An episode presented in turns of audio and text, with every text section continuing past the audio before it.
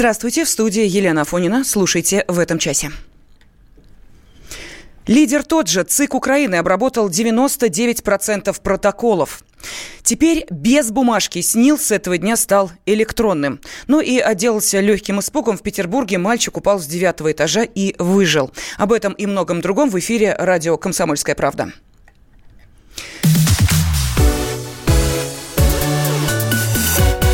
100 без одной десятой. ЦИК Украины обработал более 99% протоколов и тем самым практически завершил подведение итогов первого тура президентских выборов на Украине. Расклад в пятерке лидеров не поменялся.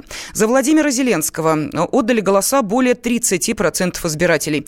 Порошенко набирает вдвое меньше, почти 16%. Тимошенко – 13 с хвостиком. Кандидат от оппозиционной платформы «За жизнь» Юрий Бойко – более 11,5%. И замыкает пятерку лидеров глава партии «Гражданская позиция» Анатолий Гриценко, чуть не дотянувший до 7%.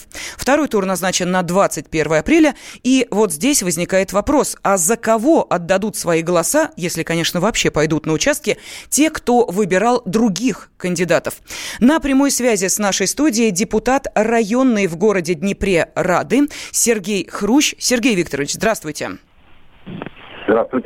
Ну, я не знаю, насколько э, корректен этот вопрос, но, по крайней мере, вы говорите сейчас для э, российских слушателей. Вы за кого голосовали в первом туре?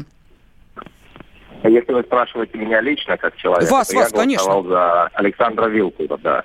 Угу. Э, потому что Вилкул э, представлял единого кандидата от оппозиции, от э, того оппозиционного блока, откуда, э, по сути, вышел Бойко.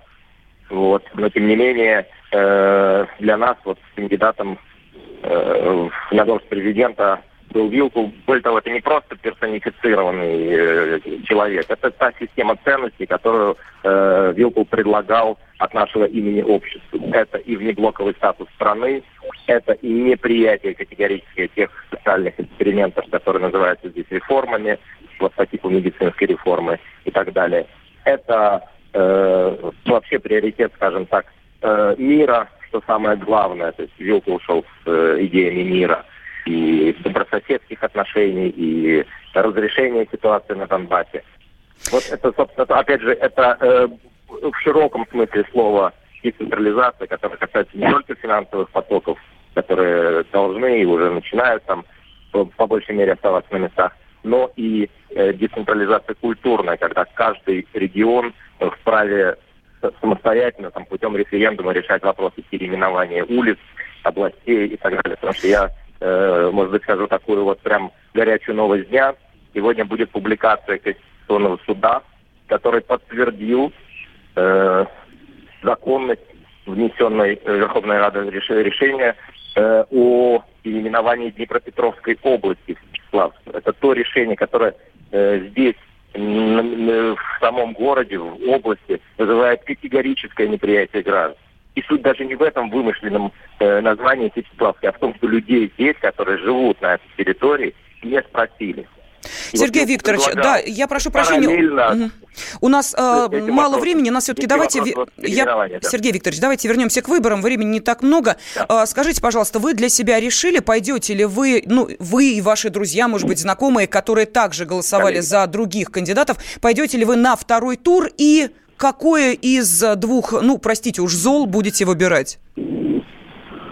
Да, конечно, однозначно я лично буду участвовать и призываю к этому коллег нас есть здесь э, небольшие там споры внутри команды насчет того, что а вот как быть тем, кто вот действительно э, оба эти варианта считает не то, что не идеальными, но а достаточно э, плохими для Украины. И тем не менее, большинство людей э, здесь склоняется к тому, что вот среди э, того же оппозиционного блока, среди нас, вот вчера было заявление Вилкула о том, что мы поддержим Зеленского. У нас есть к нему ряд вопросов, которые я озвучил. И ответы на вот эти ключевые базовые программные э, вопросы мы хотели бы от него услышать. Вот насчет НАТО, невлокового статуса, насчет э, неприятия реформ, насчет э, культурной децентрализации. Э, но, тем не менее, это однозначно не Порошенко. И люди понимают, что оставаясь дома, они дают шанс этой власти на фальсификации, на э, бюллетени тех граждан, которые не пришли на выборы, на то, что они все-таки появятся. И даже испорченный бюллетень, учитывая то количество запасных э, бюллетеней, которое было изготовлено, ну, совершенно не гарантирует то, что при подсчете этот бюллетень окажется неиспользованным, а не будет заменен, понимаете, на бюллетень, скажем так, заполненный правильно относительно власти. Спасибо огромное. Э, на связи с нашей студией э, был депутат районный в городе Днепре Рады Сергей Хрущ. И мы поговорили о предстоящем втором туре выборов президента Украины, который пройдет 21 апреля. Ну, а тем временем НАТО планирует отправить в Черное море большое количество военных кораблей.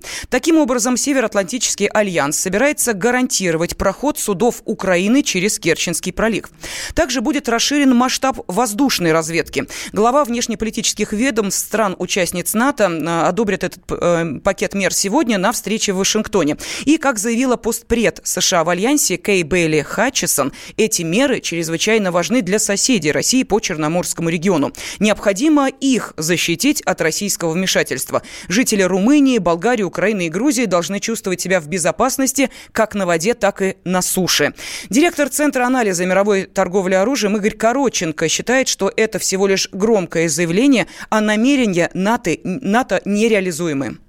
Это политически безответственное и провокационное заявление. Поэтому НАТО как не было там, там и не будет. Вопрос прохода через территориальные воды РФ иностранных кораблей и судов регулируется нормами международного права и российским законодательством. Поэтому НАТО там не упомянуто никоим образом. При попытке пересечь российскую государственную границу на море любой иностранный военный корабль будет предупрежден заранее, что он совершает нарушение, а в случае неповиновения законным требованиям покинуть территориальные воды Российской Федерации, наши военные, в том числе наш флот, имеет все основания для пресечения подобных действий силой оружия. Поэтому если какой-то натовец с пьяного вдруг туда сунется и попытается, собственно, дальше что-то там обеспечивать, его ждет судьба задержанных и отконвоированных Керчь военных кораблей Украины. Вот, следовательно, отконвоируем туда и натовский корабль, если он попробует сунуться и также себя нагло вести. Могу НАТО только посоветовать учить российское законодательство и международное морское право. И не дискредитировать себя подобного рода глупыми заявлениями, потому что на практике никакой НАТО ничего там обеспечить не сможет, поскольку речь исключительно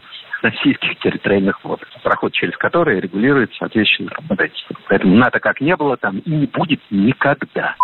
Бывший премьер-министр России, экс-глава счетной палаты Сергей Степашин неоднократно был на Украине до событий 2014 года. В интервью политическому обозревателю газеты «Комсомольская правда» Александру Гамову он рассказал, как встречался с Петром Порошенко, причем тот приезжал к нему сюда, в Россию, лоббировать свои бизнес-интересы.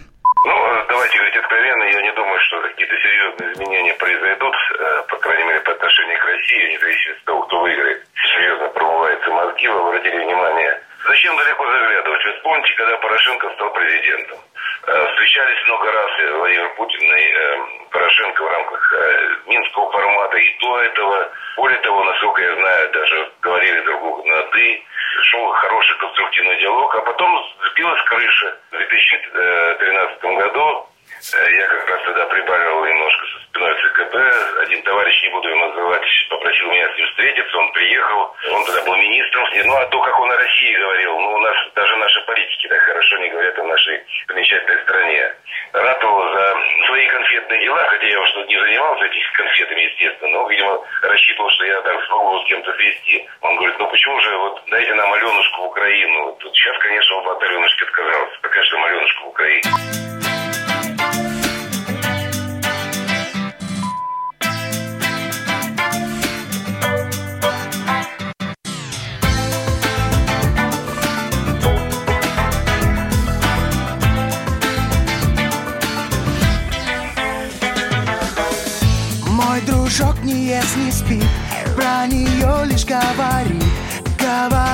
Нет прекрасней, ладней девушки, что с ней сидит?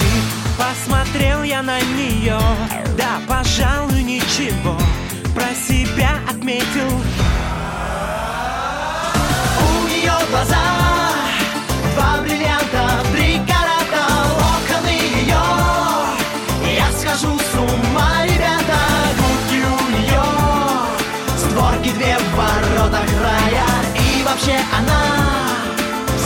такая, раз такая. Третий день они вдвоем Ей любуется весь дом. Говорят, что нет прекраснее, ладнее девушки, что с ним вдвоем Та девчонка хороша, и фигура, и душа Про себя отметил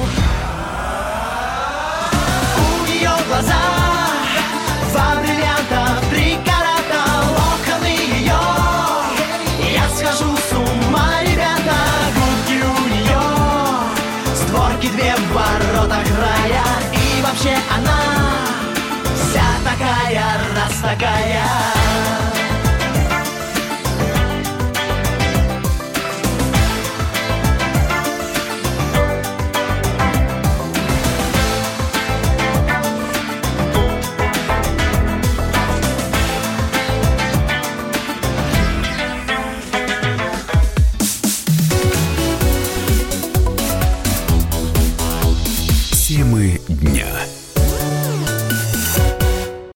Всем привет, я Андрей Нуркин. А я Юлия Нуркина. И мы переехали.